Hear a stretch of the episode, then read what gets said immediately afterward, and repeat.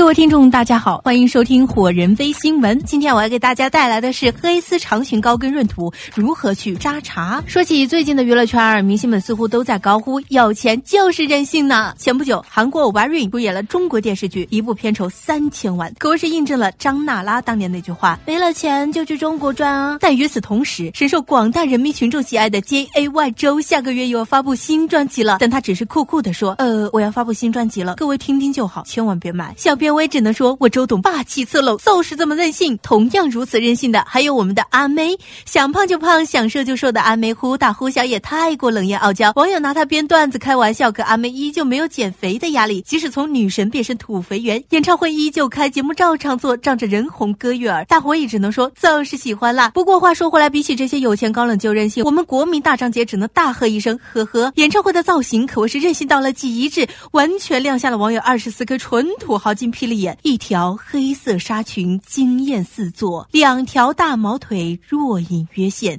可谓是妩媚至极。于是张杰裙子登上了实时热搜和综合热搜榜。也有网友说：“是坡主的裙子拿来穿了吗？”这样子的亮点似乎在说：“我不是大明星，我是小公主呢。”于是小编也在想，这个造型师是有多狠多狠？张杰一场演唱会活生生的变成了百变大咖秀。不过，鉴于张杰前一段时间在某节目谈自己对时尚的理解里说到自己偏爱的欧美。风，我们也只是觉得欧美的不意味着就是奇葩的。这又是黑丝，又是长裙，又是高跟的。众多网友表示，真的是涂的太辛苦了。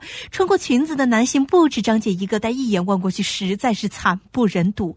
对此，小编也只能说，高跟黑丝黑长裙还能妥妥的去扎茬吗？好了，这就是本期火人微新闻的全部内容。如果你想关注我们的更多节目内容，可以搜索官方微博“火人电台”，或者加入我们的官方 QQ 粉丝群三九幺二六幺九六六，提出您宝贵的。意见哟，我们下期节目再见。